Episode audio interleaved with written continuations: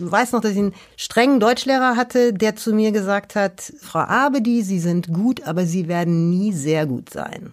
Und das hat mich so getriggert, dass ich gedacht habe, ey Alter, ich zeig's dir und habe dann tatsächlich meine Abi-Arbeit mit einer 1 plus bestanden. Willkommen bei Queraussteiger.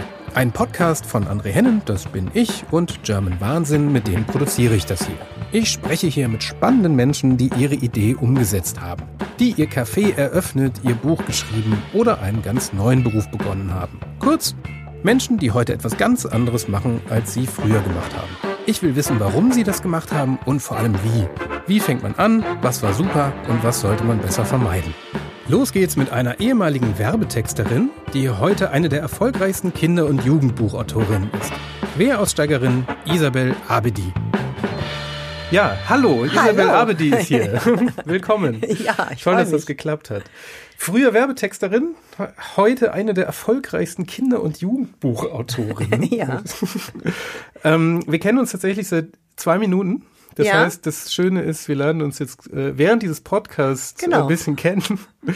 ähm, idealerweise erfahren wir, warum du erst Texterin warst, warum du mal in der Filmproduktion warst, mhm. äh, warum du dann mal mit Bücherschreiben angefangen ja. hast und wieso das eigentlich alles so gut lief.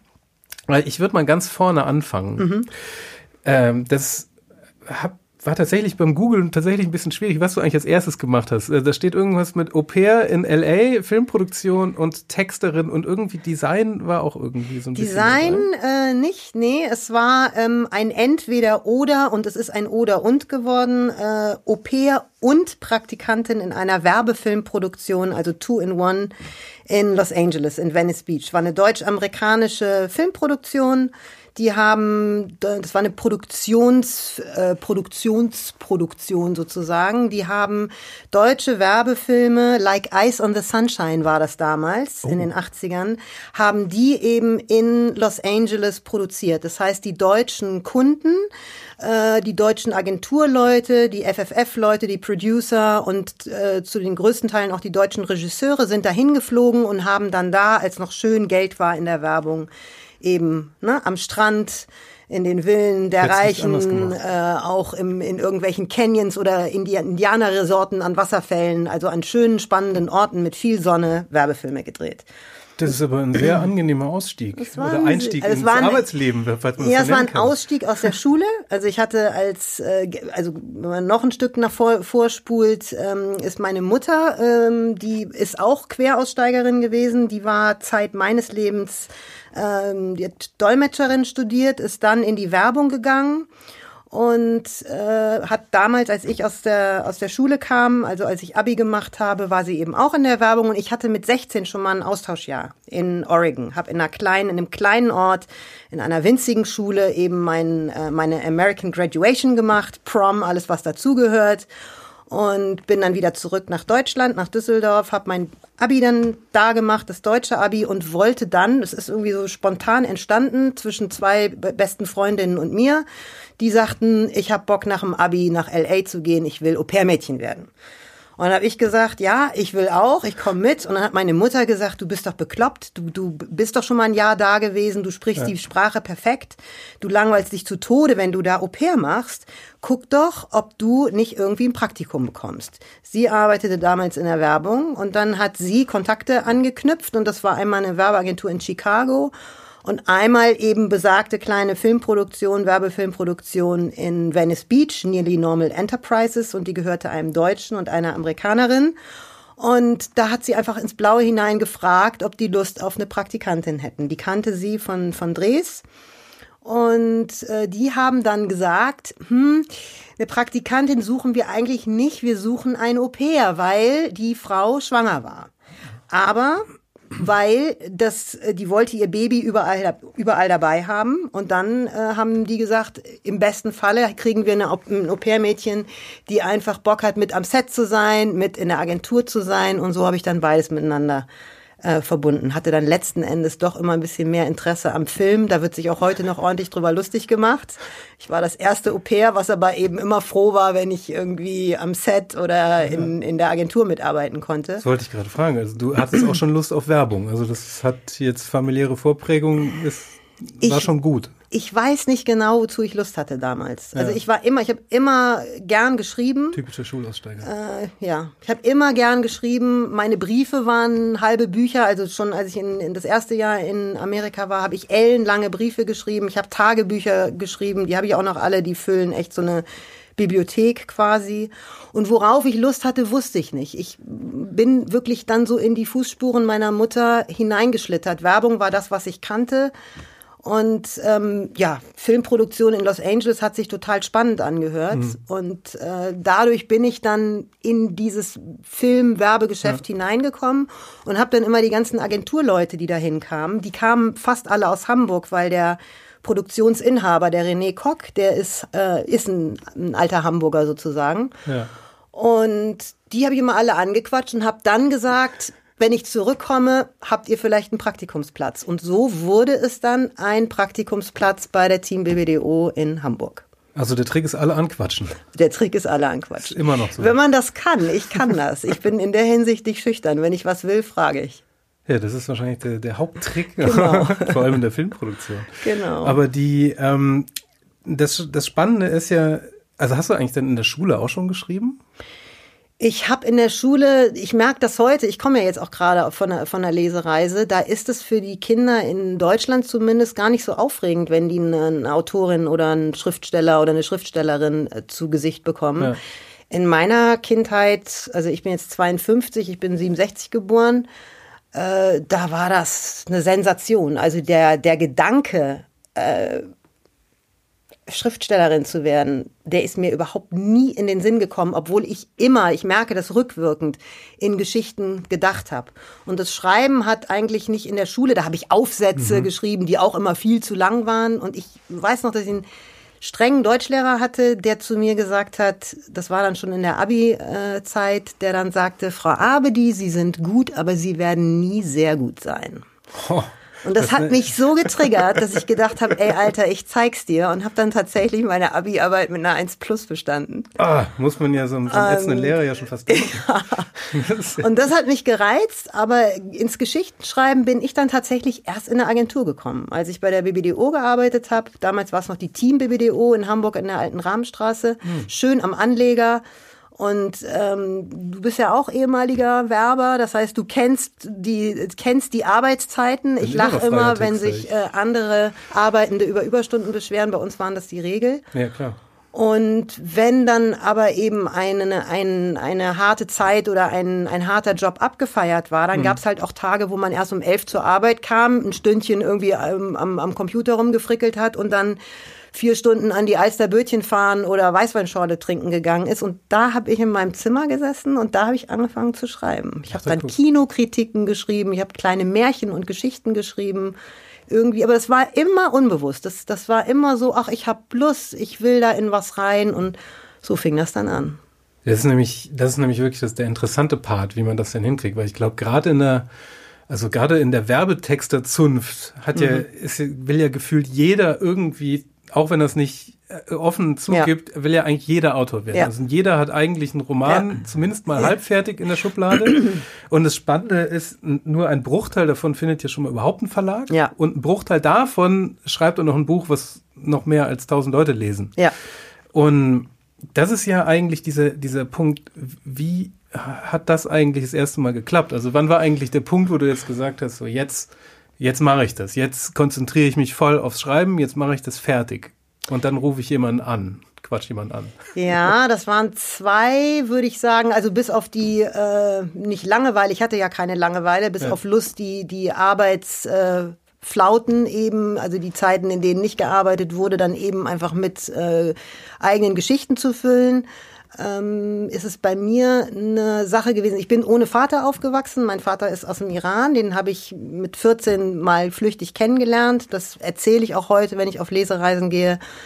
Und ähm, ich hatte irgendwie dieses Thema. Das war ein Thema. Ich glaube da auch dran, dass Menschen, die schreiben, ähm, eigentlich die meisten von uns haben ein, jeder Mensch von uns hat mehr oder weniger ein Lebensthema, mhm. was uns prägt. Und mich hat eben diese Vaterlosigkeit geprägt, beziehungsweise die ganzen Projektionen, die ich dann hatte.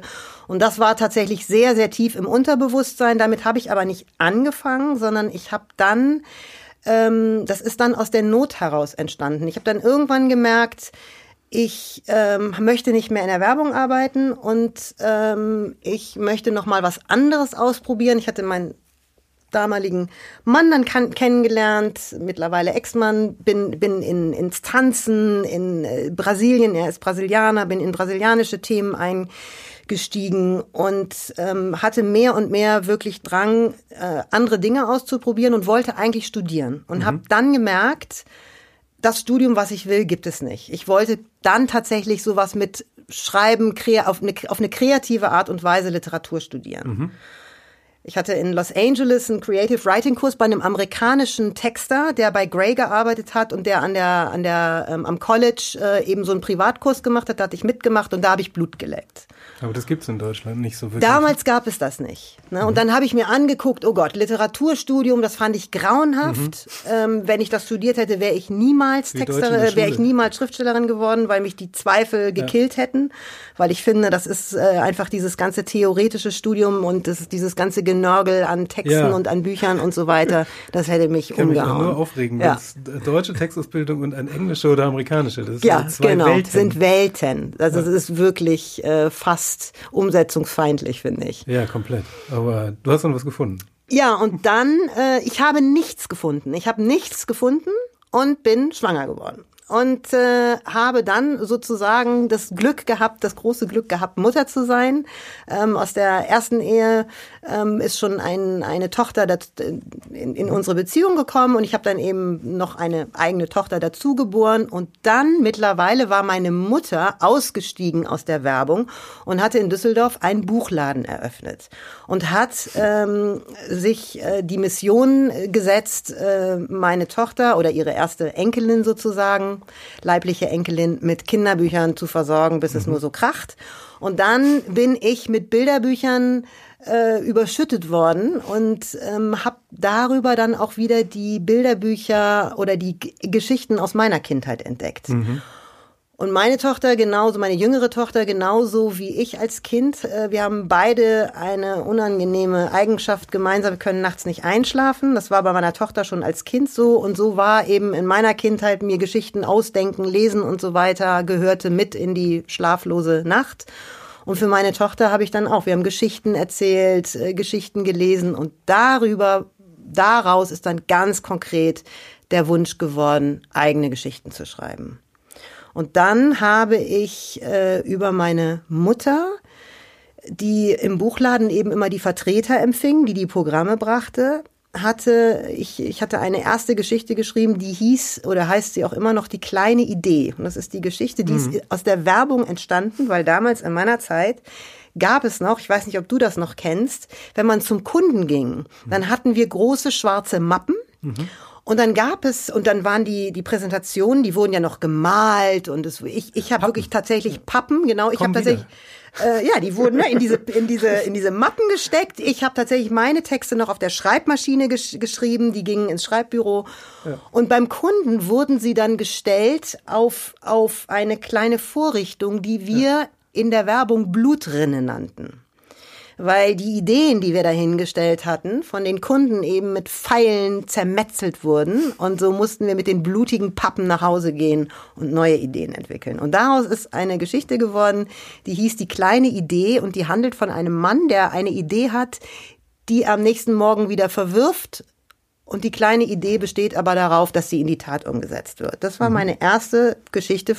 Meine Mutter war begeistert wie wahrscheinlich auch alle Mütter begeistert sind, wenn die Mütter Kinder so Mütter sind schnell begeistert. Das, äh, und dann hat sie den großen Fehler gemacht, diese Geschichte einer Vertreterin aus dem Hansa Verlag in die Hand zu drücken. Die hat sie dem, äh, die Vertreterin hat sie dem ähm, Produkt, dem dem Leiter, nicht dem Produktionsleiter, dem äh, Verlagsleiter oder Programmleiter vom Hansa Verlag gegeben. Mhm ich habe sie auch an einige andere Verlage geschickt. Ich kriegte Standardabsagen mhm. nur vom Hansa Verlag, eine ausführliche, einen dicken Briefumschlag äh, mit einem zweiseitig bedruckten Brief, ähm, wo ich erst dachte, ne, das ist so wie diese College-Dinge, der kurze Brief ist die Absage, der lange Brief zeigt dir schon, wo deine Karriere langgehen wird. Der lange Brief war eine ausführliche Ausführung darüber, wie grauenhaft er meine Geschichte findet. Wenn er sich die Illustrationen vorstellt, dass er Bauchschmerzen davon bekommt. Ich habe auch Bauchschmerzen gekriegt. Ich habe alles, was ich jemals machen wollte, in die unterste Schublade geschoben und habe gedacht, vergiss es, das wird niemals klappen. Und dann habe ich ganz lange den Kopf in den Sand gesteckt. Und dann ähm, gibt es einen äh, sehr berühmten Illustrator, Wolf Erlbruch, der auch aus der Werbung kommt. Der hat ja. früher, ähm, ich kannte den aus der Agentur meiner Mutter, dem habe ich als Kind auf dem Schoß gesessen und habe ihm mit, äh, mit äh, Filzstiften blaue Samspunkte ins Gesicht gemalt. Und er malte auch immer so mit Filzstiften. Und den habe ich regelmäßig besucht, wenn ich meine Mutter, die arbeitete bei der Team in Düsseldorf, ähm, wenn ich die in der Agentur besucht habe, bin ich immer zu Wolf Erbruch gegangen, wenn er da war, weil der war freier. Und den habe ich, an den habe ich mich erinnert, habe seine Adresse, seine Telefonnummer, seine Adresse ausfindig gemacht und habe dem diese Geschichte geschickt. Mhm. Und habe ihm dazu geschrieben, dass ich eine ganz äh, schlimme Absage gekriegt hätte, die mich fix und fertig gemacht hätte und dass ich aber gerne mal von jemandem, dem ich vertraue, wissen möchte, habe ihm auch hab ihn erinnert, ich bin die Kleine von damals mit den Samspunkten, mhm. wünschen darf man ja und so weiter. Der hat mir Zwei Tage später klingelte mein Telefon. Dann haben wir ungefähr eine Dreiviertelstunde telefoniert. Der fand die Idee auch nicht sonderlich gut, aber der hat es geschafft, auf eine Art und Weise zu reagieren. Konstruktiv wahrscheinlich. Genau, konstruktiv, dass ich aufgelegt habe, an meinen Schreibtisch gegangen bin und von da an in der nächsten Woche, glaube ich, in einer Woche acht Geschichten rausgehauen habe, Bilderbuchgeschichten, ähm, das nicht mehr motivierendes Feedback. Wahnsinn, das war echt Wahnsinn. Und dann habe ich gedacht, ich mache es jetzt nicht mehr über die Vertreter. Das war der große Fehler, weil der Hansa Verlag war definitiv der komplett falsche Verlag für, für, für diese Geschichte mhm. und wäre auch wahrscheinlich heute nicht der Verlag, der zu meinen Büchern passen würde. Mhm.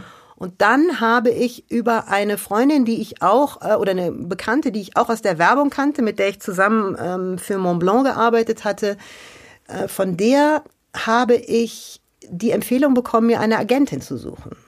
Mhm. Die hat mir die Adresse von einer Agentin gegeben, einer Literaturagentin. Die habe ich kontaktiert. Die hat mich gefragt, ob ich einen Roman in der Schublade mhm. hätte. Das wäre in aller Regel das Wichtigste für jemanden, der den Weg in einen Verlag finden möchte. Ich habe gesagt, ich hab, bin so ein bisschen schwanger mit einer Romanidee, diese Vatergeschichte, aber da weiß ich noch nicht. Ich habe aber ganz viele Bilderbuchtexte äh, geschrieben. Mhm hat sie gesagt, mach dir da mal keine Hoffnung, wir versuchen's. Ich glaube, das hat sechs Wochen gedauert. Da hatte sich dann der Verlag Ars Edition gemeldet, hat auf zwei Geschichten, hat zwei Geschichten gekauft. Das war das 99. Schaf, Blöde Ziege, dumme Gans. Das ist so ein Wendebilderbuch. Ja.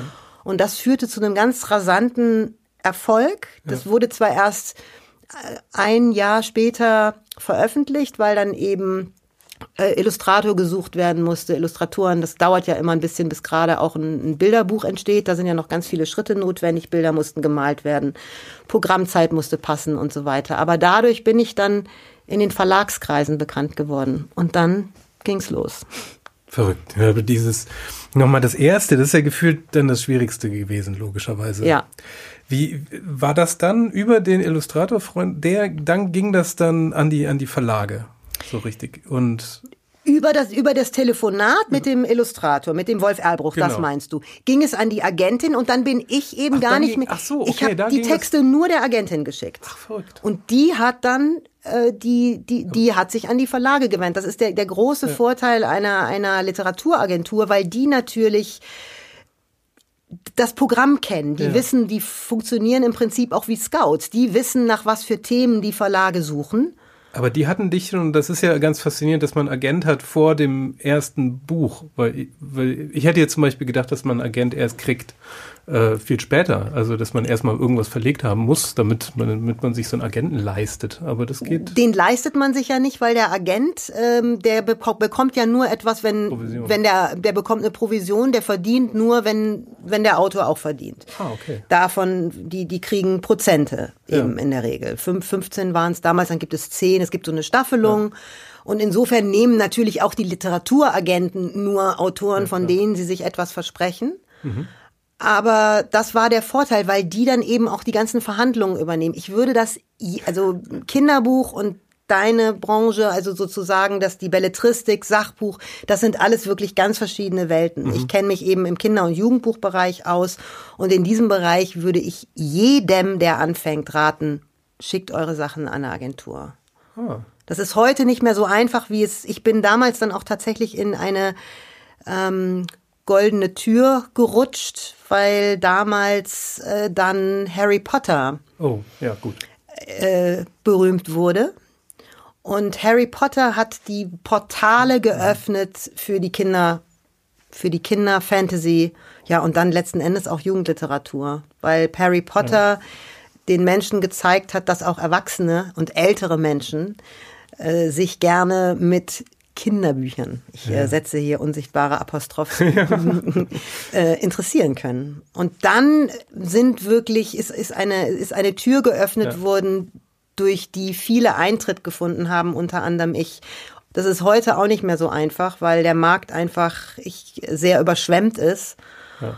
Und aber ich bin da wirklich äh, unglaublich glücklich reingerutscht. Wie sieht dann eigentlich dein wie sah dann eigentlich dein Leben aus? Also jetzt hast du, machst du dir feste Arbeitszeit? Dann war es erstmal ganz, ganz wild, weil das natürlich noch ein Übergang war. Ich war damals tatsächlich noch, äh, ich hatte, ich war ja schwanger geworden, wie gesagt, hatte nach der Schwangerschaft bin ich erst, mach's ganz kurz, bin dann wieder zur BBDO gegangen, habe äh, aber dann gemerkt, schaffe ich nicht ähm, zeitlich. Dann bin ich äh, zu ähm, einer kleinen Agentur gegangen, Singelmann Werbeagentur. Mhm da habe ich dann für besondere Kunden, habe ich für Montblanc und so weiter gearbeitet. Und das heißt, meine ersten Bücher habe ich tatsächlich immer in meiner Freizeit geschrieben. Immer neben der Arbeit als Werbetexterin. Dann irgendwann bin ich auch Kreativdirektorin geworden bei Singelmann und ähm, war aber auch gleichzeitig Mutter, wollte unglaublich für mein Kind da sein. Das hab, ich habe immer nur in den ganz, ganz frühen Morgenstunden geschrieben. Ich hab, bin morgens um halb fünf aufgestanden und habe von fünf bis sieben geschrieben oder in den Ferien oder an den Wochenenden und habe mich dann auch an mein Romanprojekt gesetzt. Mein erstes Buch, was dieses Vaterthema hat, Imago. Und das hat eben so dieser ganze Übergang, da waren dann auch schon die Bilderbücher auf dem Markt, aber das war für mich wie ein Lottogewinn und ob ich ja, zweimal klar. hintereinander im Lotto gewinne, wusste ich natürlich nicht. Und dass mir damit der Weg so geöffnet wurde, wusste ich auch nicht. Aber das war dann ein ganz toller Ausstieg. Also das heißt, diese unmittelbare Zeit war erstmal extrem turbulent, weil ich war mhm. dreifach belastet, also Agentur, Mutter war keine Belastung. Belastend war für mich, dass ich einfach ja, Zeit haben wollte für mein Kind. Ja. Genau. Also wenn, äh, Zeit. Genau, genau. Und ich bin extra auf Halbtag gegangen. Ja. Und dann gibt's noch so eine lustige Queranekdote, weil ich mich bei Oettinger, beim Oettinger Verlag auch als Texterin beworben hatte. Die haben, wollten mich nehmen, aber ähm, da hätte ich zu wenig verdient. Ja. Dann habe ich das gelassen, bin dann noch mal ein halbes Jahr zu Vasata Schröder gegangen und bin dann da ausgestiegen und habe es tatsächlich über Arbeitslosengeld, ähm, Ich AG hieß das nicht, sondern es gab eine, es gab ein anderes Konzept, nicht Ich AG, sondern Zuschuss, oder? ja, es gibt dieses eine Jahr, wo du du kriegst ein Jahr, wo du äh, dir eine Existenz gründen kannst. Das ist nicht die Ich AG, es ist eine Über Gründungszuschuss, glaube ich. Ja, also heißt, in Gründung ist, wenn du eine Firma gründest, aber es ist, wenn du sozusagen etwas ein, ich habe mir fällt der Begriff nicht ein, aber ich hatte quasi ähm, Arbeitslosengeld und habe aber immer weiter mhm. als Freie gearbeitet. Habe dann natürlich gut verdient in den freien Jobs und hatte dann letzten Endes dadurch auch eine längere Arbeitslosenzeit. Dann diese Übergangszeit und in dieser Zeit kamen meine ersten Bücher. Dann kam Imago, dann kam Lola, mhm. das ging unglaublich schnell. Und dann habe ich gemerkt, ich kann's, es geht. Und dann bin ich quasi, ja, Schriftstellerin geworden. Dann ja. habe ich angefangen, davon zu leben. Also, dann war mit der in der Zeit ja braucht ihr, glaube ich, auch ein ganz schön beeindruckendes buchhalterisches Talent dann auch, oder? Also wenn man da jetzt die drei Berufe parallel dann auch noch macht, also das mit da mit dem Geld klarzukommen, war wahrscheinlich jetzt auch ich hatte wirklich irres Glück, weil ich eben, ich habe ja, ich habe riesig verdient. Ich war, ich war ja, ich war Kreativdirektorin und hatte einfach ein hohes Gehalt von der Werbung. Dementsprechend war natürlich auch äh, selbst als selbst als Halbtagskraft mhm. habe ich ein ein hohes Gehalt gehabt. Und da waren die Gehälter noch. Genau, da waren die Gehälter einfach noch anders. Die waren horrend. Also das, was bei bei bei Oettinger und damit ist, heißt es nicht, dass es Oettinger ist, sondern was in der Verlagswelt die Texter ja, bekamen, waren wirklich, dass ich hätte als Texterin im Verlag ein Viertel von dem bekommen, was ich als halbtags Kreativdirektorin und Werberin im in der Agentur hatte. Das, das war Wahnsinn, unglaublich. Ja. Unglaublich. Und äh, dadurch hatte ich eben ein hohes Arbeitslosengeld. Ich hatte durch die freien Jobs, dann konnte ich ganz einfach beim Arbeitsamt völlig legal sagen, stopp, ich mache einen freien Job. Die freien Jobs wurden wahnsinnig gut bezahlt. Ich ja. weiß nicht, das waren, glaube ich, 1000 Mark am Tag oder so. Das heißt, ich konnte ein richtiges Polster ansammeln auf dem ich mich dann relativ bequem ausruhen konnte. Und dann liefen wirklich diese Bücher wie, wie geschnitten Brot. Das ist wirklich sehr, sehr gut gemacht. Das war echt äh, das pure Glück. Wieso äh, waren es eigentlich dann Kinderbücher nur? Also oder warum bist es, war es das Kinder- und Jugendbuch? Also warum? Nur? Nee, ja, das grad, ja, nee, also du, weil du es eben angefangen hattest, ja. von wegen ja so Belletristik und Kinder- mhm. und Jugendbuch hast ja, das ist immer so, nee, das ist natürlich ein, genauso ein großer Markt wie jeder andere ja. auch. Nur, äh, warum waren es denn Kinder- und Jugendbücher? Immer. Weil ich zum einen jemand, ich bin sehr kindlich, also es gibt ja dieses Zitat von, von Erich Kästner und der gesagt hat, ich glaube, wenn ich es wörtlich zitiere, heißt es nur, wer erwachsen wird und trotzdem ein Kind bleibt, ist ein Mensch. Das bedeutet, die meisten Menschen, das ist in, in Cornelia Funkes, das habe ich damals auch, äh, nach Harry Potter war ich auf Cold Turkey und wollte nochmal so ein Buch in der Art lesen und habe dann Herrn der Diebe gelesen und da das handelt ja auch von Kindheit und Erwachsenwerden. Mhm. Der eine, der der Junge, der es nicht schnell genug äh, warten kann, bis er erwachsen wird und der Detektiv, der eigentlich noch dieses ganz große starke Kind in sich hat. Und ich gehörte immer zu denen, also ich würde nicht sagen, dass ich Peter Pan oder Petra Pan bin, aber ich gehöre zu den Menschen, die einfach die das Kind in sich sehr lebendig haben. Ich erinnere mich lebendig an meine Kindheit. Mhm. Ich finde die Jugendzeit, äh, möchte ich zwar nicht mehr unbedingt hin zurück in meine Jugend, aber ich finde die Jugend extrem spannend. Und ich mag es, also das, das ist der eine Punkt gewesen. Der andere Punkt ist tatsächlich, das ist dann über meine Töchter gekommen, dass durch das Vorlesen von, von Kinderbüchern ich als Erwachsene gemerkt habe, dass das eigentlich die Geschichten sind.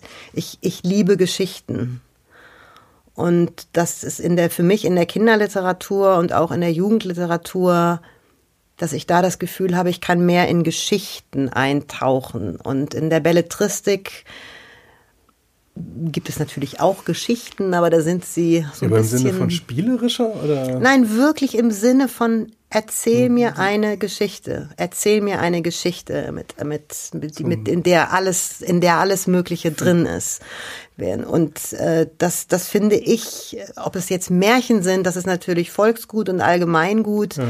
Aber eben, ich finde, dass in, in ein, dass mir ein ein gutes Kinderbuch. Ich muss wirklich suchen, wenn ich, wenn ich, wenn ich in der Belletristik ähm, überlege, was sind da Geschichten, die mir, die mir einfallen. Dann fallen mir natürlich Entwicklungsromane und, und mhm. natürlich, ich lese auch Belletristik. Ich habe Stefan Zweig geliebt und ich habe mhm. Kafka geliebt und äh, Dostoevsky geliebt. Aber am liebsten mag ich wirklich so dieses Gefühl, ich setze mich hin und ich bekomme eine Geschichte erzählt. Eine andere Welt. Ja, das kann eine fantastische Welt sein. Ich bin auch gerne in der, in der realen Welt unterwegs. Ähm, Erich Kästner ist für mich tatsächlich so ein ganz großes Beispiel von Emil und die Detektive. Das ist ja jetzt keine fantastische Welt, aber das ist ja. eben wirklich dieses Kind, ja. der in den Zug einsteigt, der dann ausgeraubt wird, der hat selber noch was Leichtes ausgefressen, dann reist er nach Berlin und dann gerät er in dieses wahnsinnige Abenteuer, was ähm, eben auch unglaublich äh, spannend beschrieben ist, aber was, was schafft wirklich auch diese ganzen Kindernöte und Wünsche mhm. und Sehnsüchte damit hineinzupacken. Und das klingelt bei mir ganz, ganz stark an. Das fand ich eben auch, also Herr der Diebe ist auch für mich als Erwachsene ein Buch mhm. gewesen, mhm. was ich also wie so ein Schmusetier wirklich ähm, mit ins Bett hätte nehmen können. Meine Tochter hat das auch geliebt. Wir haben das zusammen gelesen. Und es ist eben vordergründig natürlich diese Abenteuergeschichte auch mhm. sind fantastische Elemente ja drin, aber es geht um, um Kindernöte, es geht um Einsamkeit, es geht ja. um Sehnsucht, es geht um Verlassenwerden, es geht um Trauer, um Angst. Und das alles wird aber in eine Geschichte gepackt, was ja auch Märchen tun. Genau ja. das tun eben auch Märchen. Und das ist etwas, was ich persönlich sehr, sehr mag und ich mag es auch sehr, sehr gerne, dieses Gefühl, was bei uns allen so gewesen ist, als Kind haben wir alles zum ersten Mal erlebt. Ja. Wir haben uns zum ersten Mal auf die Fresse gelegt. Wir sind zum ersten Mal aufs Knie gefallen, haben gefühlt, wie sich Blut anfühlt, wie sich Schorf anfühlt. Wir haben unser erstes Eis, da erinnert man sich vielleicht nicht mehr dran. Wir haben zum ersten Mal später Jeder den Job. ersten Liebeskummer gehabt. Bitte? Jeder Job. Das Jede- ist ja genau. der, der, das Thema dieses, dieser Genau. Veranstaltung hier. Genau. Das ist ja genau das. Genau, wir haben das alles zum ersten Mal erlebt Ja. und, und, und ich finde es ganz wichtig, das in sich lebendig zu halten. Also ein Spruch, den ich als Kind gehasst habe und den ich zum Glück auch heute als Erwachsene noch habe, ist, wenn die Erwachsenen sagten, ach, warte mal, wenn du mal erwachsen bist, dann wirst du dich da auch nicht drüber aufregen, dann wirst du schon sehen, dass man daran nichts ändern kann. Und das liebe ich an diesen Kindergeschichten oder an, an einer guten Kindergeschichte, dass Kinder wirklich diese, im, im guten Fall, diese Gewissheit in sich noch tragen, dass sie Diese Vielleicht Naivität, dass sie was ändern die können. Naivität, dass sie vielleicht in der fiktiven Geschichte die ganze Welt, aber sprichwörtlich auch ihre eigene Welt retten können und da eben alles Mögliche unternehmen. Muss man ja gerade nur aus dem Fenster gucken. Genau. Also hier, wie die Fridays for Future ist, Genau, das, genau. was die gerade bewegen. Genau. Wenn man da drüber nachdenkt, was vor zwei Monaten wurden die noch belächelt, so, Genau. ja, ja, die sollen mal lieber hier, die verpassen hier ihren Unterricht und heute sind die Agenda-Setting Nummer genau. eins. Ja, ganz genau. Das ist halt schon toll immer. Also das finde ich auch Wahnsinn. Und das Ähm, interessiert mich halt an der, an der Kinder, Kinderliteratur oder an, also das interessiert mich daran. Mhm. Deswegen schreibe ich gerne Geschichten. Ich sage auch eben über mich, dass ich nicht Geschichten für Kinder oder für Jugendliche schreibe, sondern ich schreibe Kinder, äh, ich schreibe Geschichten über Kinder und über Jugendliche. Das heißt, in meinen Romanen sind Mhm. die Kinder oder die Jugendlichen die Hauptfiguren, aber natürlich kommen auch Erwachsene darin vor. Und ja, klar. Das führt dazu, dass ich das Glück habe, dass auch meine Bücher gerne von ganzen Familien gelesen werden. Also, dass die, ne, dass bei den Lola-Büchern zum Beispiel die Mädels haben sich das gekauft oder die Mütter, Tanten, Omas haben es für ihre Enkelkinder, Töchter, Nichten gekauft. Dann sind die Kinder im Mädels im Kinderzimmer verschwunden, haben gelacht laut. Dann wollten die Eltern wissen, worüber lacht ihr denn so? Und schwupps, schwupps, schwupps hat die ganze Familie zusammengesessen. Also das sind so, so Zusprüche, die ich ganz oft bekomme. Ja, du musst ja auch schreiben. Also ich lese ja selber für meine beiden Söhne vor. Und Wie alt das, sind die? Die sind äh, drei und fünf. Und da, da merke ich das ja auch, also dass ich lieber die Kinderbücher vorlese, wo auch ein bisschen was für mich dabei ist, weil sonst wird man ja irgendwann mal auch doof im Kopf. Also das, das ist ja so ein bisschen so wie Pixar-Filme auch funktionieren. Die haben ja immer diese zwei Ebenen. Genau. Also dass es für Erwachsene nicht, Genau. nicht, nicht zu hohl wird, so oder Genau. nur zu, zu Im- gaga, Richtig. sondern da muss immer noch mal ein bisschen was, eine höhere Ebene, so ein bisschen rein. Ganz genau. Also ich weiß, und, und das ist tatsächlich auch eine, also für mich ist es keine Kunst, weil ich kann es einfach. Also ich habe das nicht gelernt, sondern das ist, glaube ich, in dem Sinne ein Talent, was ich habe. Dadurch, dass ich eben dieses, dieses kindliche, diese kindliche, lebendige Energie in mir habe. Aber ich äh, erinnere mich noch, dass ich, ähm, ein Lieblingsbuch von mir war Das Geisterhaus von der Isabel Allende. Und ich weiß noch, dass ich dann damals ganz aufgeregt war, als ich äh, entdeckt habe, dass die Isabel Allende ein Jugendbuch geschrieben hat, äh, hat es hieß, oder ein Kinder, Kinder, so war so Crossover, vielleicht so ab zwölf. Dann ist man ja nicht mehr richtig Kind, noch nicht richtig Jugendlich, aber das, und das hieß die Stadt der fliegenden Götter, glaube ich. Und da war ich ganz aufgeregt. Oh, Isabel Allende, habe das Buch in die Hand genommen und habe nach ein paar Seiten gemerkt, das ist jetzt sehr persönlich von mir gesagt, aber für mich hat sie es nicht geschafft. Also sie hat einen, eine Sprache gewählt, wo ich das Gefühl habe, da steht ein großer erwachsener Mensch und beugt sich ganz tief nach unten und erzählt zu den Kleinen. Und ein gutes Buch, das hat der Erich Kästner, äh, kann das wunderbar, die Cornelia Funke kann das wunderbar, der Andreas Steinhöfel wunderbar. Ich glaube, ich kann es auch sehr gut, eben auf Augenhöhe zu erzählen. Also sich nicht zu den Kindern runterzubücken, sondern eben auf der Augenhöhe zu erzählen. Apropos Augenhöhe, du bist ja auch mit Cornelia Funke befreundet. Ja. Wie kam das eigentlich? Das kam über äh, auch die Bücher und wir sind auf eine Lesung gegangen von den wilden Hühnern. Und Cornelia war damals schon sehr bekannt, aber eben noch nicht berühmt. Oder doch, sie war auch berühmt, aber nicht, nicht in dem Maße, wie sie es heute ist. Ich glaube, Drachenreiter war auch schon auf, ähm, war auch schon auf Englisch übersetzt.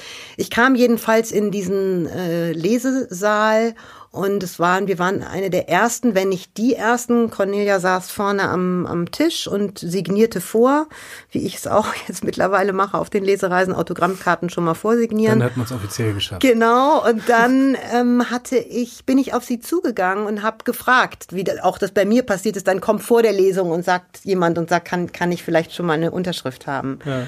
Und dann hatte ich das wilde Hühnerbuch für meine Tochter und den Herrn der Diebe hatte ich dabei und habe gesagt, den würde ich gerne für mich signiert haben. Und dann hat sie mich nach meinem Namen gefragt und dann habe ich gesagt, Isabel Abedi. Und bei dem Namen Abedi hob sie den Kopf und guckte mich an. Es ist ja nun ein seltener Name. Und dann hat sie gesagt, den Namen kenne ich doch. Und dann habe ich gesagt, ja, ja, ich habe die kleinen Vorlesegeschichten in, bei Ellermann. Und dann hat sie gesagt, ach, dann sind wir ja in derselben Verlagsfamilie. Und dann hat sie sofort gesagt, komm ich doch mal besuchen. Und dann bin ich mit meiner Tochter, die damals aussah wie ein Junge, die hatte ganz kurze Haare, und äh, sah wie ein Junge aus. Und dann sind wir zu Cornelia nach Hause gefahren. Sophia hat sich sofort mit Cornelias Sohn, äh, die verschwanden auf dem Trampolin und äh, sind Fußball und Skateboard und was weiß ich, haben da also wild gespielt. Und äh, Cornelia hat mir ziemlich schnell dann erzählt, dass sie gerade äh, Kontakte hatte über den zum, zu Brandon Fraser. Da schrieb sie dann also auch schon an Tintenherz. Genau, sie hatte den ersten Band schon geschrieben. Und Cornelia war in den ersten imaginären Schritten hinaus aus Hamburg. Die war sozusagen im Übergang, der damals noch nicht klar war, zu Los Angeles. Und als das Stichwort Los Angeles fiel, mhm. da habe ich gesagt, da habe ich gelebt. Und dann wurde sehr schnell, äh, und dann hatte sie, und der Herr der Diebe, der wurde, glaube ich, damals verfilmt. Und der Regisseur, nicht der Regisseur, einer aus der Produktion, Richard Strauss, der war ein guter Freund von meinem Ex-Freund Anthony Waller, der damals bei Cobblestone, ehemals noch Downtown, in der Filmproduktion. Der war ein Werbefilmregisseur, der aber auch Spielfilm gemacht hat. Und so haben sich dann Kreise geschlossen. Genau. Und so ist äh, der Beginn einer wunderbaren Freundschaft daraus geworden. Und ich habe dann bei Cornelia ähm, das Haus gehütet, wenn sie auf Reisen war. Dann habe ich auf ihr Haus in Hamburg, die hatte einen, einen von mir heißgeliebten Hund oder eine Hündin Luna und die blieb natürlich zu Hause, die flog nicht mhm. mit oder ging nicht mit auf die Reisen. Und wenn Cornelia mit ihrer Familie dann in, der Zeit sind sie tatsächlich dann viel nach Los Angeles schon geflogen. Ja.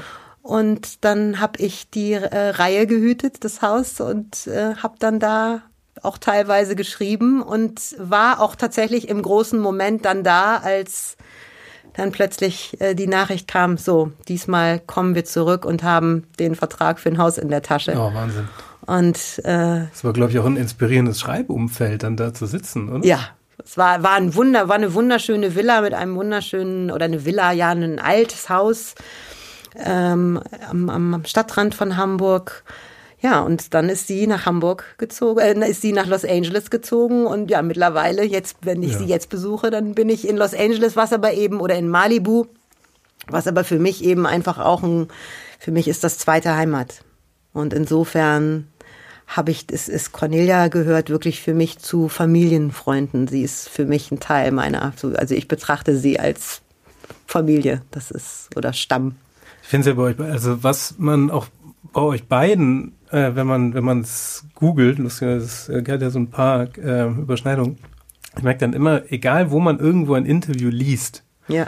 ist das immer so wahnsinnig bodenständig, was ich irgendwie total, also es ist immer so, so, so, so sehr angenehm geerdet, so wenig, wenig, äh, es gibt so, so ein paar Autoren, die werden dann super erfolgreich und die, reden dann plötzlich so völlig anders. Die reden dann so Feuilleton passgenau, könnte man es nennen. Und dann, ist es, und wenn man immer eine normale Frage stellt, kommt halt eine normale Antwort, was ich ja sehr angenehm finde.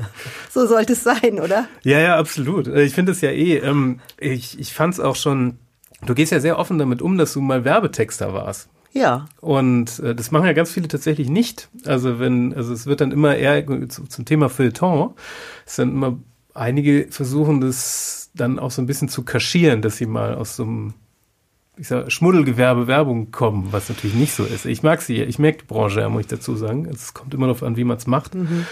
Aber ähm, hat dir das, was, was nutzt du so aus deiner Ausbildung als Werbe also aus der Werbung, was dir heute noch was bringt? Die Blutrinne.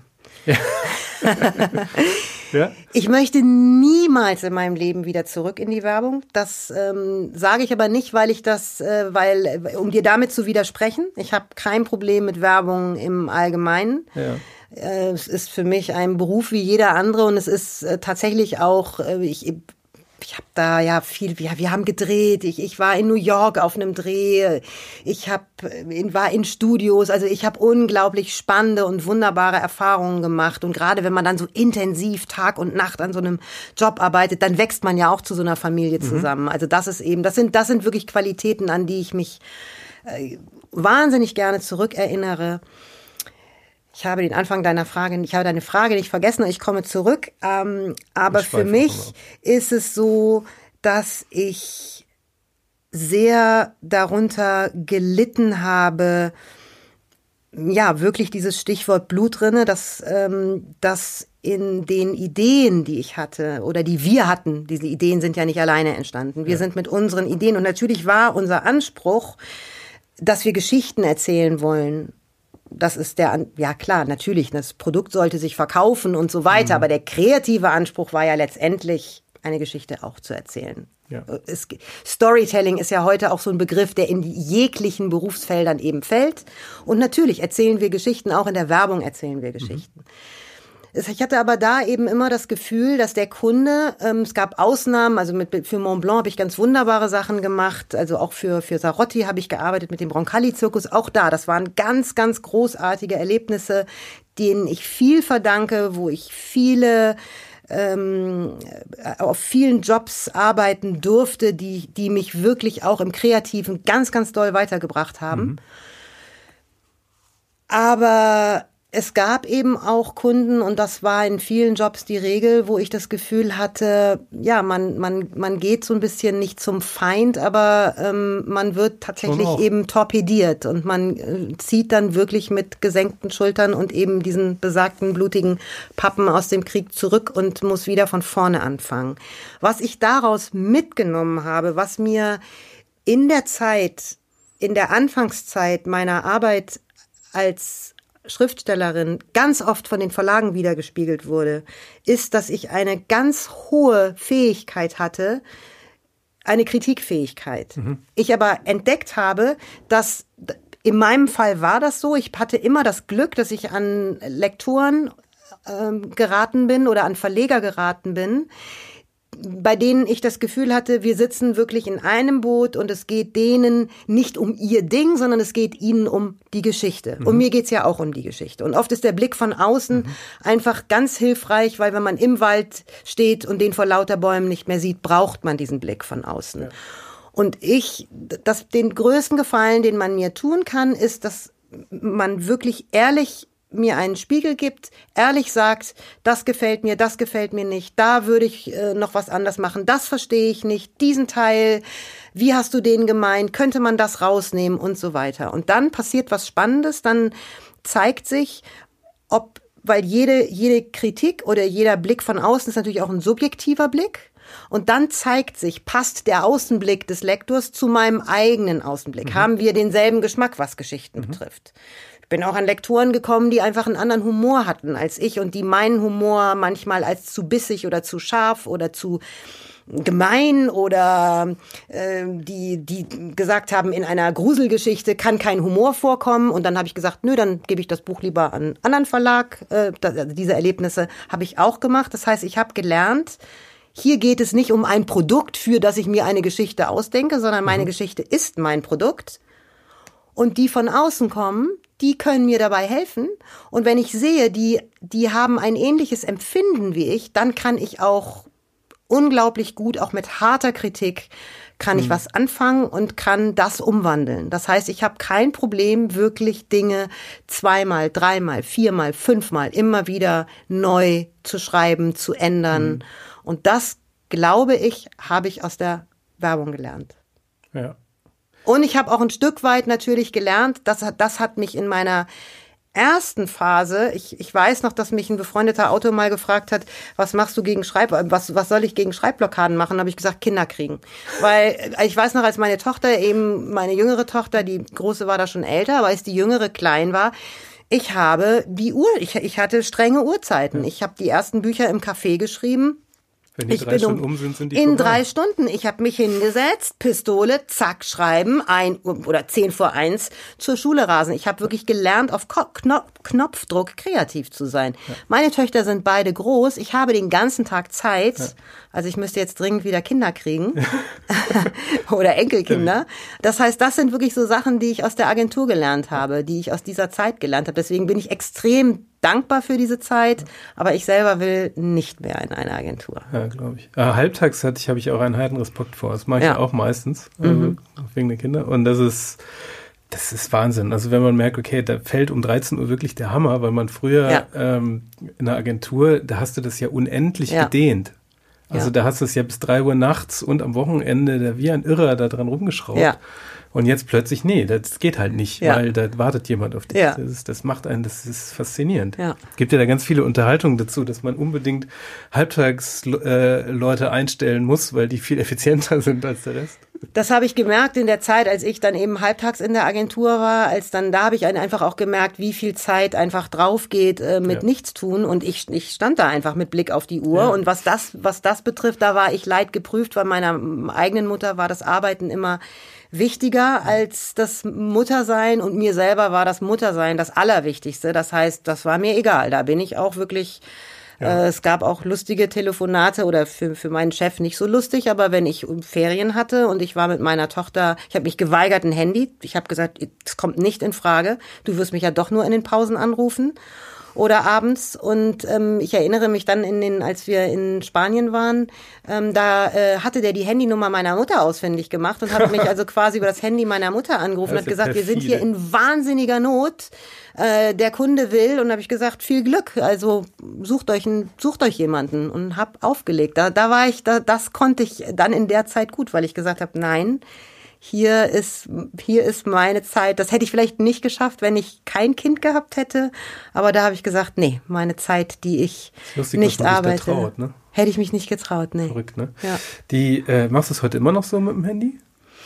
Äh, ja, ich, also ich wusste, dass das Handy für mich äh, ein äh, häufiger Fluch als Segen sein wird. Ich leide schon unter der unter der ständigen Erreichbarkeit. Das ist was, was mir zu schaffen macht. Ich sorge dafür, dass, also ich habe ein Handy und ich nutze es auch.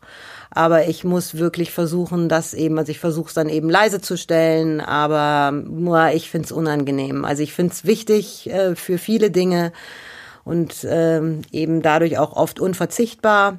Aber Social Media ist ja mittlerweile auch für ja. Bestseller-Autoren jetzt auch nicht so ist ja auch immerhin eine sehr große äh, Reichweite. Da gibt es ja durchaus welche, die benutzen das ja wirklich. Also ich sage jetzt mal zum Beispiel mhm. Rowling, die ja. twittert ja 400 Tweets am Tag. Ich twitter gar nicht.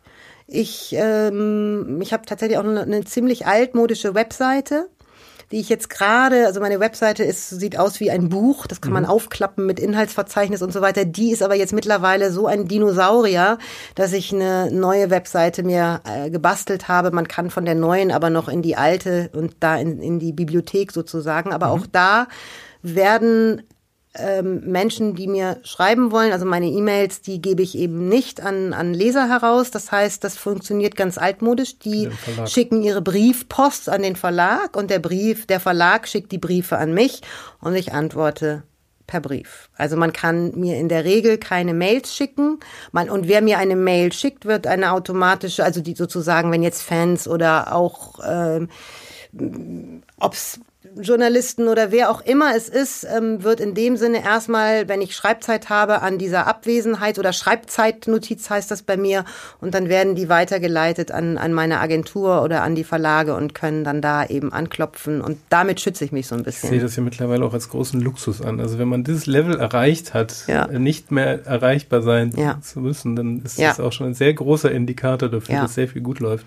Und ich glaube auch ehrlich gesagt nicht so daran, ich glaube, dass Social Media helfen kann. Ich glaube, hm. dass es, ich, oder ich weiß, dass es wirklich Fälle gibt, wo, ob es Facebook, ob es was auch immer ist, äh, was auch immer, es gibt viele Beispiele, hm. wo Leute durchgestartet sind oder eben äh, das enorm geholfen hat. Aber ich glaube tatsächlich nicht, dass man es braucht, um erfolgreich in seiner Zunft als Ja. Künstler zu arbeiten. Das glaube ich nicht. Das ist dann letztendlich doch eine kleine Gemeinde, die sich darin tummelt.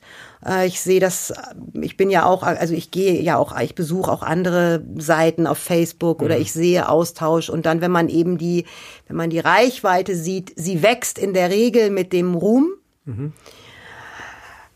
Aber ich glaube, wer wirklich Lust auf Geschichten hat, Der findet es auch so. der findet die und da muss der Schriftsteller nicht die ganze Zeit in der Social Media rumtoben, um äh, sich seine Leser zu erbetteln. Ja.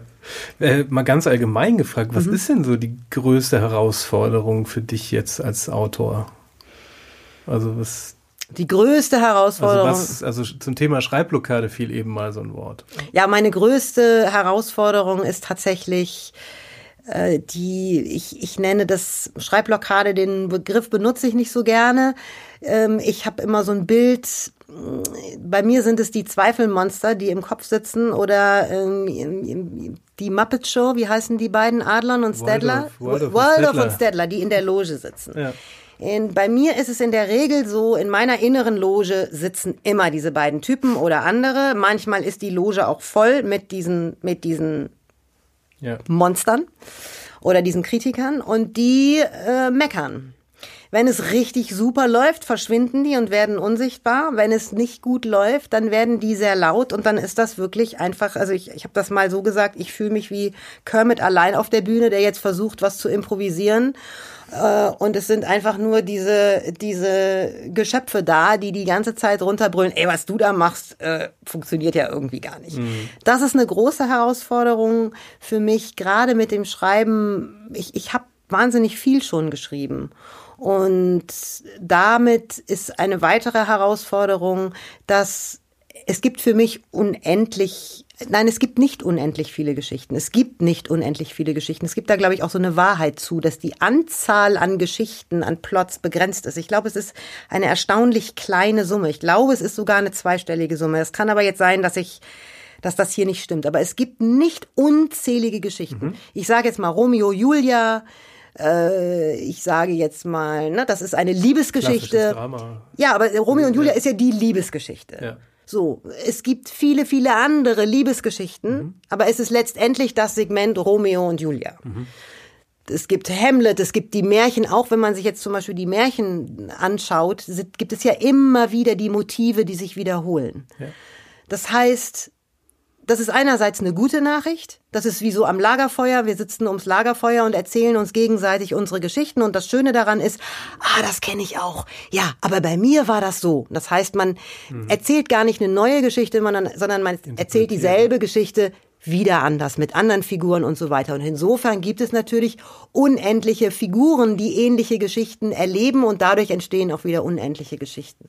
Aber wenn man, so er- erlebe ich es für mich, dass ich eben aufpassen möchte. Bei mir wiederholen sich Themen. Das Vaterthema zieht sich durch die meisten meiner Bücher. Da ist die Lola-Serie fast eine Ausnahme, weil die Lola diesen wunderbaren Vater hat, den Vater, den ich mir immer gewünscht hätte und für mich so ein Stück auch der Vater, den, den meine Töchter äh, haben. Aber das heißt, ich wiederhole mich natürlich schon in meinen Themen, auch wenn ich ganz, ganz unterschiedliche Sachen schreibe. Und da ist eine Herausforderung, das einerseits anzunehmen, das ist ja auch völlig okay, dass sich Themen wiederholen können, aber andererseits ist doch eben nicht immer wieder gleich zu erzählen. Also ich ertappe mich Und auch sonst kommen die, äh, die Monster, oder? ja, die Monster, die kommen, die Monster sind eklig, die haben unglaublich viel Fantasie. Die Monster sagen dann auch so Sachen wie, deine Zeit ist vorbei, dein nächstes Buch wird kacke.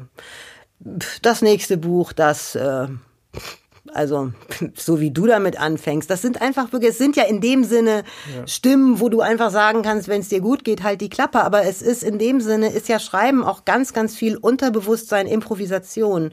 Und für mich waren diese Anfänge, also jeder Schriftsteller, jede Schriftstellerin schreibt auch aus einem anderen Grund. Ich kenne Schriftsteller, die sagen, ich schreibe, um Geld zu verdienen. Ähm, ich wollte nie Schriftsteller werden. Ich schreibe oder ich ähm, bin Auftragsschreiber. Der Verlag kann mir ein Thema geben. Ich finde das alles, also alles hat seine Legitimation. Ich würde das nie B oder Ent, also ich würde das nie bewerten. Aber sich selbst Geschweige denn, ist ja total, das entwickelt einen ja auch weiter. Genau, und ich bin für mich, ich schreibe ich sage das immer, aus Schreiben ist meine Leidenschaft, da steckt das Leiden dann auch schon drin, aber mhm. es zeigt eben auch diese große Liebe, die ich dazu habe. Das heißt, wenn ich sage, ich möchte nicht mehr in die Agentur, dann steckt da auch drin, ich möchte nie wieder in die Situation geraten, dass ich äh, weiß, dass ich von meiner Kreativität leben muss im materiellen Sinne.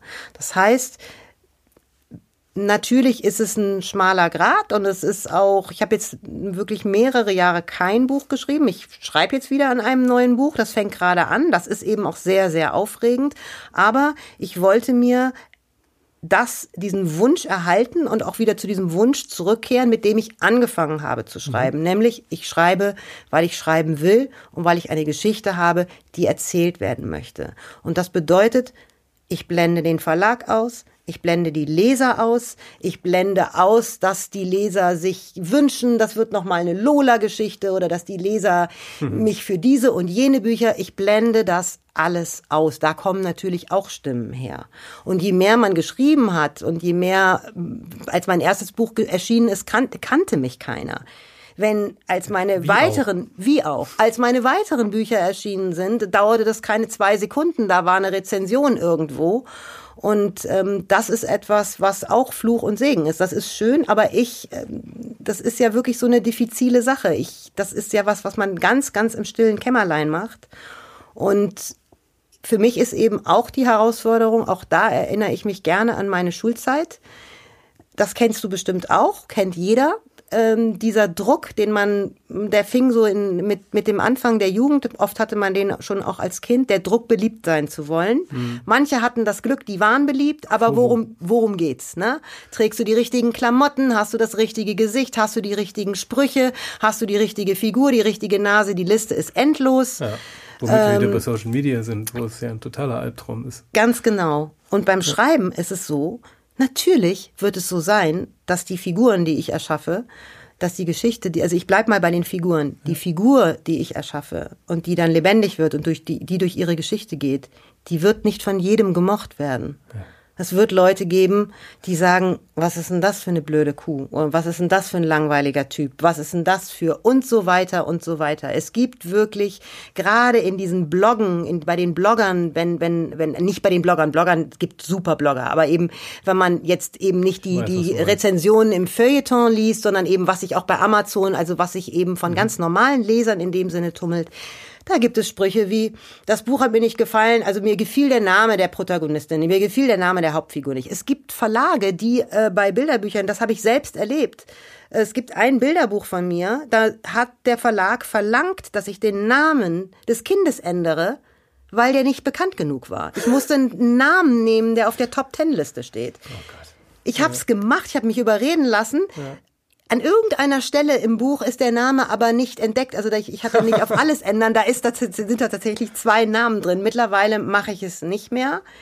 Aber das ist auch eine Herausforderung, einfach ähm, zu, zu, zu der Figur zu stehen und zu sagen, ich will, dass du authentisch bist und wer dich dann später mag oder nicht, das wird sich zeigen. Du machst dich damit ja auch total austauschbar. Genau. Ne? Also das, die heißen total. ja logischerweise ja, alle so. Genau. Also das ist ja genau dieses Klassische in der Schulzeit, dass, dass eben dieses Ringen um, um Beliebtheit, ähm, dass man irgendwann einfach sehr äh, diejenigen, also ich war kein Außenseiter, ich war aber auch, ich musste, also meine Kindheit oder gerade meine Jugend, auch Kindheit, ist wirklich geprägt von in die Insider zu kommen, zu den, zu den ob es jetzt die coolen Kids waren, würde ich gar nicht so sagen. Aber ich, ich, ich war nicht, war kein Außenseiter, aber ich war nicht super beliebt. Wollte aber immer zu denen oder wollte eine beste Freundin oder wollte Freunde, wollte in irgendeine Clique rein. Mhm. Und dieses Ringen darum, und mich dann teilweise auch verstellen oder nicht ich sein. Das ist zum Beispiel auch sowas, was ich ganz, ganz, ganz stark erinnere. Und äh, deswegen ist es äh, in, in meinen Büchern tatsächlich so, dass meine Figuren selten die kompletten Außenseiter sind, sondern die sind tatsächlich, da ist ein Stückchen was so ähnlich. Mitte, so. Ja, da geht's jetzt um andere Geschichten und um ja, andere Themen. Aber das ist, ähm, das ist etwas, was, was viele gar nicht begreifen, wie anstrengend das auch sein kann, beliebt sein zu wollen. Und in beliebt sein wollen steckt letztendlich, dass wir geliebt werden wollen. Wir können aber nur geliebt werden, wenn wir letztendlich wir selber sind. Und das ist wirklich tatsächlich eine Herausforderung beim Schreiben für ja, mich. Wenn das das Ziel ist, ist ja die Enttäuschung, wenn dann mal einer kritisiert, so mir hat der Name nicht gefallen oder sei es mal irgendwas anderes, ja. der sitzt dann immer so furchtbar tief, obwohl ja. das natürlich totaler Quatsch ist. Ja, total. Und beim Namen kann man noch irgendwie, aber ich weiß zum Beispiel bei, bei, bei Isola, äh, das ist ein Jugendroman von mir, da ist die Protagonistin, die die Geschichte erzählt, die ist ganz schüchtern. Hm. Ganz scheu. Und viele Leser mochten, die mochten das nicht. Das, das, das ich, ich also das äh, habe ich eben auch gesehen. In, also auch teilweise in Isola ist wahnsinnig viel auch in Schulen gelesen worden. Und ähm, es gibt da, da gibt es eben einfach Leser oder Leserinnen, die gesagt haben, ach, die fand ich, die, die hat ja nichts gesagt oder ich fand die, hm. oder bei bei der längsten Nacht, bei dem letzten Roman, den ich geschrieben habe, da gerät die Protagonistin in ein, ein es geht um um Tod und und ihre, es geht um den Tod ihrer Schwester und es rutscht dann, es ist fast so was homofaberhaftes, äh, geht um Zufall und Bestimmung und sie gelangt sozusagen an den schicksalhaften Ort, äh, an dem sie der Geschichte ihrer Schwester auf die Spur kommt. Und da hatte ich am Anfang das, den Wunsch, ähm, ich, ich wollte Handlungen eigentlich treiben, also vorantreiben. Ich habe fast so das Gefühl gehabt, das wird so, eine, so ein bisschen Krimi ohne, äh, ohne Detektiv. Ich habe dann aber, weil ich so tief in dieser Figur äh, drin gesteckt habe, gemerkt, die kann gar nicht, die ist so traumatisiert teilweise, weil die an mit Sachen konfrontiert wird, dass sie gar nicht handeln kann, dass sie da wie gelähmt ist und das ist eben da, da habe ich mich auch entschieden und habe gesagt, nee, das, da bleibe ich dieser Figur jetzt treu und da gibt es dann auch Leser, die gesagt haben, es gibt Leser, die das entdeckt haben ja. und die sich damit identifizieren konnten und die gesagt haben, boah, das war wahnsinnig intensiv und die war unglaublich mutig. Und es gab andere, die gesagt haben, die war ja gar nicht mutig oder die hat sich ja gar nicht getraut oder das fand ich langweilig. Und das, das ist für mich wirklich, das sind auch diese Stimmen und die wirklich wegschalten und ja. sagen, ich erzähle meine Geschichte, ich gebe mein Bestes und dann gucken wir mal. Gehen die Daumen hoch oder runter, genau. ist doch egal dann, ja. Genau. Was glaubst du denn, was viele, die jetzt überlegen, äh, auch Autor werden zu wollen, was so, was die falsch machen? Oder um es mal positiver auszudrücken, was würdest du denen als Tipp geben, was man was man machen sollte? Hm, das ist eine Frage, die kriege ich ganz, ganz oft natürlich auch auf Lesungen und Klar. die kriege ich ganz, ganz oft äh, querbeet, ob es Kinder sind, ob es Jugendliche sind, gerade weil kreatives Schreiben mhm. zum Beispiel heute an Schulen auch Gibst du, aktiv ist. Nicht Frage, aber ich, nein, nein, das ist eine, ist eine absolut wichtige Frage. Ich, ich, das ist eine absolut wichtige Frage. Das ist genauso wichtig wie die Frage, wo, woher kommen Ideen. Um ein Beispiel zu geben, wenn wenn du mich das jetzt fragen würdest, dann würde ich erstmal dir ganz viele Fragen stellen. Mhm. Das wäre das Erste, was ich tun würde. Dann würde ich sagen, dann würde ich sagen, warum willst du schreiben? Was willst du schreiben? Wie stellst du dir das vor? Und dann würde ich herausfinden, was für ein Typ Mensch und was für ein Typ Schreiber du bist.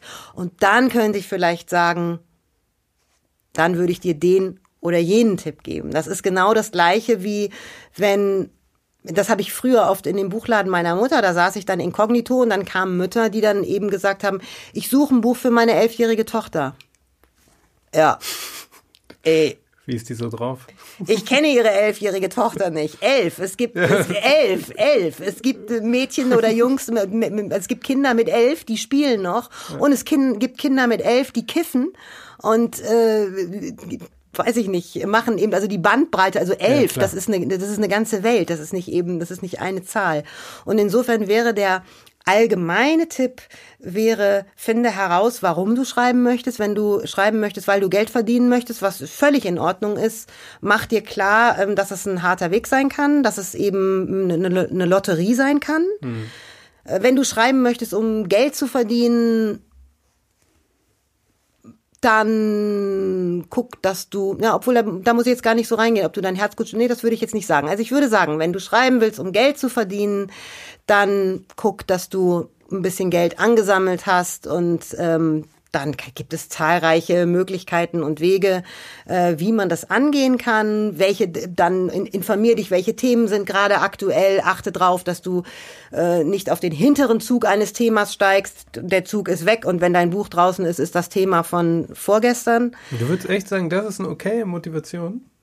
Ja, wenn man schreiben will, um Geld zu verdienen, ist es eine total okay ja, Motivation. Also als Geschichtenerzähler dachte ich jetzt, äh, müsste Auch man kann schreiben. Also, auch von mehr Feuer dabei sein als. Ja, aber das kommt ja dann auch auf die Bücher an. Also ich habe also ich habe so zu, also auch auch Bücher Bücher sind ja es gibt Bücher die sind wie wie eine Tüte Chips die man einfach wegfrisst und es gibt Bücher ja, wie eine Pralinenschachtel die man ah, ja. eben ganz äh, kostbar ja. und es ist ähm, absolut ich kenne ähm, Autoren die ähm, einfach auch äh, in dem Sinne sagen, ja, das ist, das ist einfach das, was ich gut kann. Da steckt jetzt nicht so mein ganzes Herz drin. Das ziehe ich durch und das, da können ordentliche Bücher bei herauskommen. Das ist schon, also das würde ich jetzt nicht verteufeln. Ich habe selber. Nee, verteufeln gar nee, nicht. gar nicht. das jetzt eine, nee, aber das ist, finde ich, eine Motivation. Ich finde, es ist wichtig, die Motivation, mhm. also ich finde immer es wichtig, Dass die Motivation zu kennen. Ja. Und wenn jemand sagt, ich möchte schnelles Geld verdienen, dann oder ich möchte damit Geld verdienen, dann würde ich dem andere Tipps geben mhm. als jemandem, der sagen würde, ich wollte immer schon schreiben und äh, dann dann lieber in die Werbung. da dann lieber ja klar, auch auch da. Aber ich glaube, das hat wirklich ganz, ganz, ganz stark äh, mit dem Menschen zu tun, äh, der schreiben möchte. Und da sind wirklich, es gibt äh, auf meiner Webseite einen, äh, also auf der alten Webseite, äh, die eben dieses Buch ist, da gibt es in dem Sinne Tipps für Jugendliche oder ich glaube, für, für Menschen, die gerne schreiben. Und eine Kollegin von mir, ähm, Silvia Englert, die hat einen Autorenratgeber geschrieben. Und die hat diverse Bücher über das Schreiben geschrieben. Äh, Wörterwerkstatt ist für Jugendliche, Autorenratgeber. Das sind, die hat mhm. viele Sachbücher geschrieben zu diesem Thema. Das ist eben immer sowas, so eine erste, so eine erste wirklich ein handfester Ratschlag. Ja. Lies die, tauche ein in, in wirklich diese Welt, wenn du, wenn du verlegt werden möchtest, wenn du einen Verlag finden möchtest, das ist wirklich dann der zweite Schritt. Derjenige, der schreiben möchte, weil es ein Herzensanliegen ist, würde ich in allererster Linie, aber das ist wirklich subjektiv. Mhm. Das, damit kann ich nur für mich sprechen und das muss nicht für jeden gelten. Würde ich sagen, vergiss den, die Vorstellung, dass es ein Buch ist, was veröffentlicht werden soll, sondern schreibe, weil es die Geschichte ist, die du erzählen willst. Und denk nicht drüber nach, ob die Geschichte erfolgreich wird oder nicht, sondern schreibe, weil du gar nicht anders kannst. Ja. Und dann wird es schwer genug werden. Aber wie doll brennt und drückt dich dieses Thema? Und wie sehr möchtest du, dass dieses Thema erzählt wird. Und dann gibt es wiederum mittlerweile Schreibworkshops, viele äh, spannende und wirklich auch durchaus kreative Bücher, mit denen äh, man sich da auch äh, weiter versuchen kann. So habe ich es auch gemacht. Ja. Fritz Gesing hieß der, glaube ich. Kreatives Schreiben, das habe ich durchgeackert.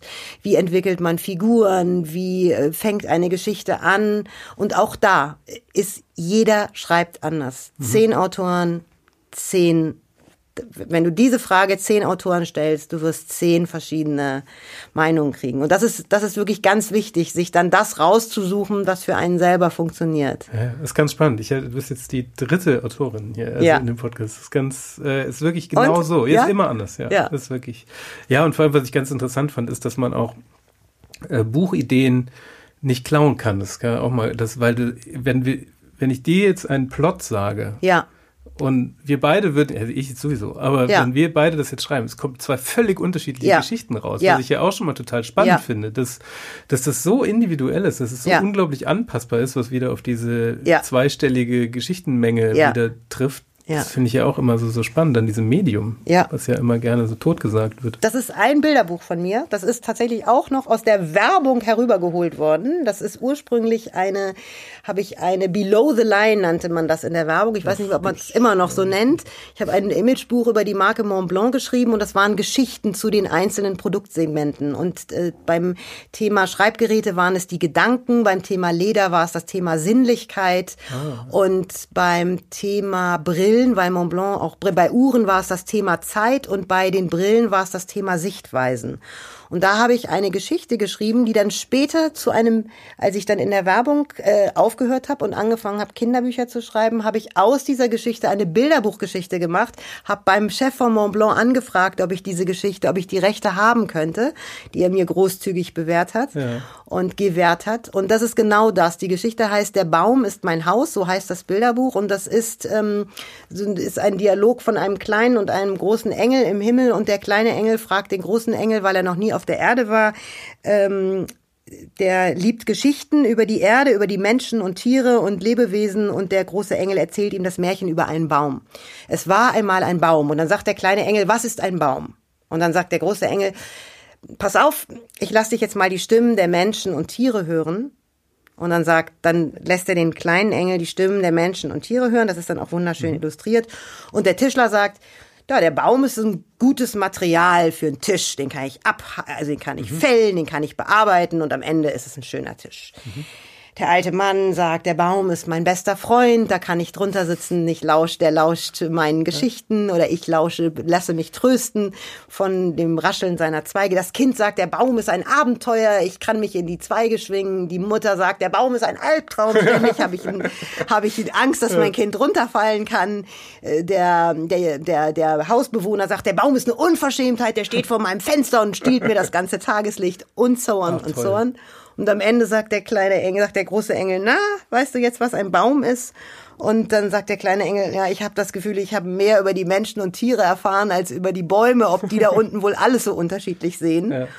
Und äh, ja, aber alles das kann ein Baum sein und alles das kann eine Geschichte sein und alles das kann eine Motivation zum Schreiben sein. Insofern zählt dann doch immer wieder der einzelne Mensch. Ne? Ja, das ist super. Es gibt, ich erinnere mich auch gerade dran, es gibt so ein kleines Psychospiel, das heißt, glaube ich, Magic Cube oder ja. so. Kennst du es? Ja. Ist, wo man sich, äh, jetzt stell dir einen Kubus in der Wüste vor ja. oder so. Und dann nachher, also und dann kommen immer Elemente dazu und am Ende fragt man, okay, wie sieht dein Kubus aus? Dann mhm. schreibt das jeder auf. Ja, ja. Und das ist, das, das hatten wir mal in der Agentur gespielt, wo es darum geht, wie beschreibt man eine Idee so, dass jeder das gleiche Bild im Kopf hat.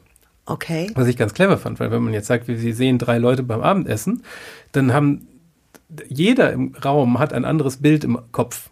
Mhm. Und das, das machte das so schön klar. Dann ja. wurde das nachher so erklärt, so wie sieht dein Kubus aus? Der eine war so ganz klein, der andere war Kilometer groß, der ja. andere war hohl, der ja. andere.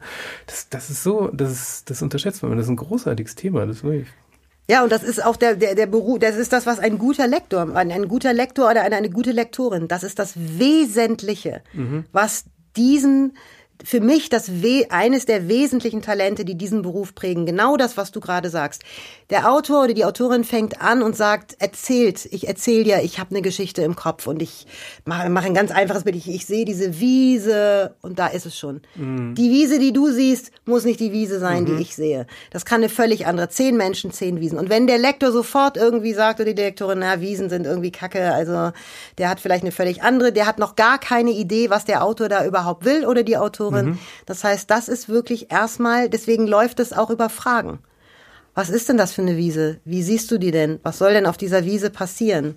Was ist das für ein Wald? Was passiert in diesem Wald? Und das ist eben wirklich, das, das ist das eben auch, was du mit dem Kubus beschrieben hast, dass eben dann ein Bild entsteht, äh, was, was für, für alle sichtbar ist. Und selbst in einem fertigen Buch oder in einer fertigen Szene wird es dennoch passieren, dass auch das wieder von den Lesern unterschiedlich wahrgenommen wird. Klar. Ne? Ja, verrückt. Ich habe noch eine letzte ja. Frage. Ich finde es total großartig, dass du hier trotz Lesereise und, und Buchschreiben ja, hier schöne so Station jetzt ich hier. Das, ja, ich finde es auch ganz großartig. Ähm, und zwar, äh, ich wollte dich nochmal fragen, warum du hier so einen Streit mit dem Konzern angefangen hast. Fand ich super. Ah. ich hatte diesen, diesen offenen Brief Coffee an, an den Coffee to go. Äh, das, ich fand das super. Ich finde es grundsätzlich immer gut, wenn Leute, die eine Stimme haben, sie dann auch äußern. Mhm. Und wie erzähl, erzähl doch mal, was da passiert ist. Was passiert ist, ist, dass äh, der ähm, bundesweite, wie heißt es, der bundesweite Vorlesetag, das Glaub, ist, glaube ich, ja. das ist die Aktion gewesen, die es schon länger gibt. Ehrenwertes Thema. Äh, die, also bundesweit wird äh, Kindern vorgelesen. Daran kann sich jeder beteiligen, der lesen kann. Und das macht man ehrenamtlich. Und ähm, das äh, da, da habe ich auch schon mehrere Male dran teilgenommen und ähm, hatte eben das aber nicht auf dem Schirm. In, also das, da kommt ja dann irgendwann die Anfrage und ich kriegte eben eine eine E-Mail von dem Unternehmen, also kann ich ja auch laute von Starbucks, äh, der bundesweite Vorlesetag und Isabel Avedi. Und dann äh, war es die Bitte, dass äh, die Anfrage, ob ich da in einer der Filialen zum Vorlesen hingehe. Und dann habe ich gedacht, hm, bundesweiter Vorlesetag, hm, Starbucks, hm, ähm, bundesweiter Vorlesetag finde ich eigentlich eher spannend, wenn es an Orte gibt, die dann vielleicht auch so ein bisschen mehr für Kinder, äh, spannende Orte für Kinder sind. Das war so der erste Gedanke. Mhm. Und der zweite Gedanke war, wieso soll ich als relativ bekannte Autorin an so einen bekannten Ort gehen? Wäre doch eigentlich genialer, mhm. wenn man eine bekannte Autorin an einen unbekannten Ort und an einen bekannten Ort einen unbekannten Menschen schickt. Dann hat man einfach, äh, ist, ist doch dann direkt viel spannender miteinander vernetzt. Ich fand einfach die Art der Anfrage ungewöhnlich und äh, hatte dann auch wirklich gar nicht so im, auf dem Schirm, wer da eigentlich hintersteht.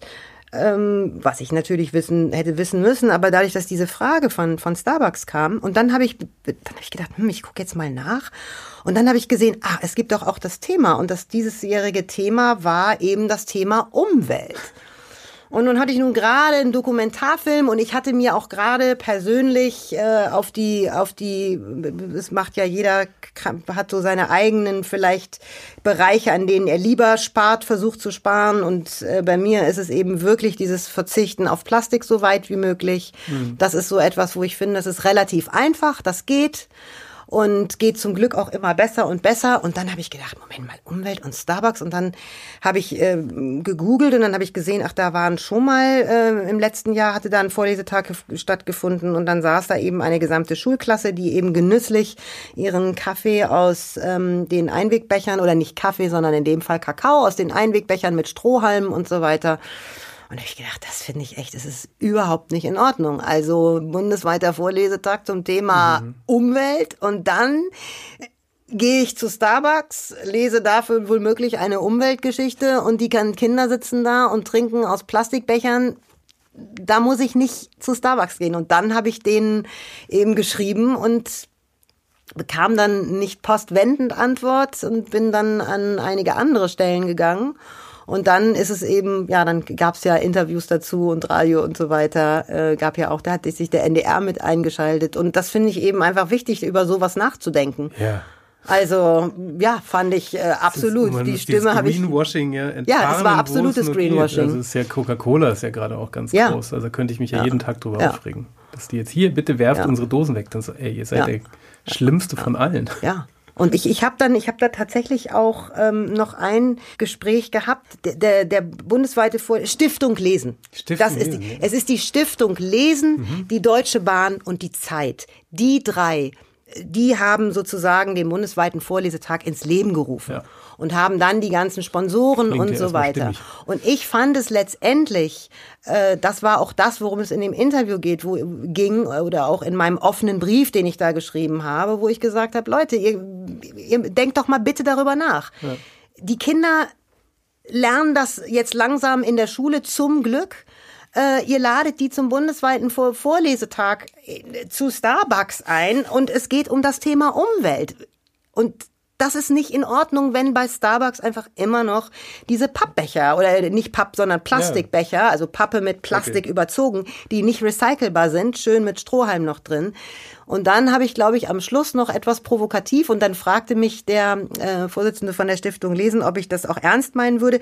Ich habe gesagt, an wenn wenn wenn wenn Starbucks ähm, eben jetzt beschließt, sofort noch vor der Zeit, an der sie es gesetzlich müssen, auf die Becher verzichtet, dann komme ich gerne und lese äh, äh, lese euch eine Geschichte vor. Und da hat er gesagt, kann ich das so weiterreichen, dass Sie das so meinen? Habe ich gesagt, ja, das können Sie können Sie gerne so weiterreichen. Und da finde ich es einfach total wichtig, da gerade zu sein und ja, da dann ruhig auch eine Stimme zu haben. Sehr gut. Ja. So, als Schlusswort hier für, für Schüler und Kinder oder sonst hast Hast du noch einen Rat fürs Leben? Einen Rat fürs Leben? Ach du Liebe. Ja, ich habe einen Rat fürs Leben. Ah, nein, ich habe keinen. Ratschläge sind Schläge, das mag ich ja auch immer ganz gerne. Oh, das, ähm, ich habe ein ich habe gestern mit meiner jüngeren Tochter telefoniert und äh, danach äh, fiel mir ein ein Zitat ein von Snoopy. Snoopy von den Peanuts und wie heißt der mit der Glatze? Der ist es nicht Charlie? Charlie Brown. Charlie Brown ja. und Snoopy.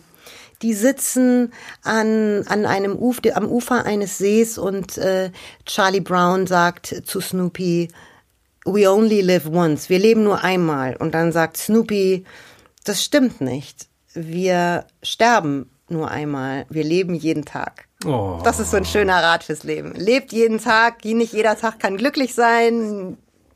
Können auch Scheißtage dazwischen sein. Aber das finde ich wichtig, einfach jeden Tag zu leben und nicht das Gefühl zu haben, man hat nur ein Leben und muss alles auf einen Tag und eine Karte setzen. Das Leben ist ganz bunt. Fantastisch, tolles Schlusswort. Vielen Dank, dass du da warst. Ja, vielen Dank, dass ihr mich eingeladen habt.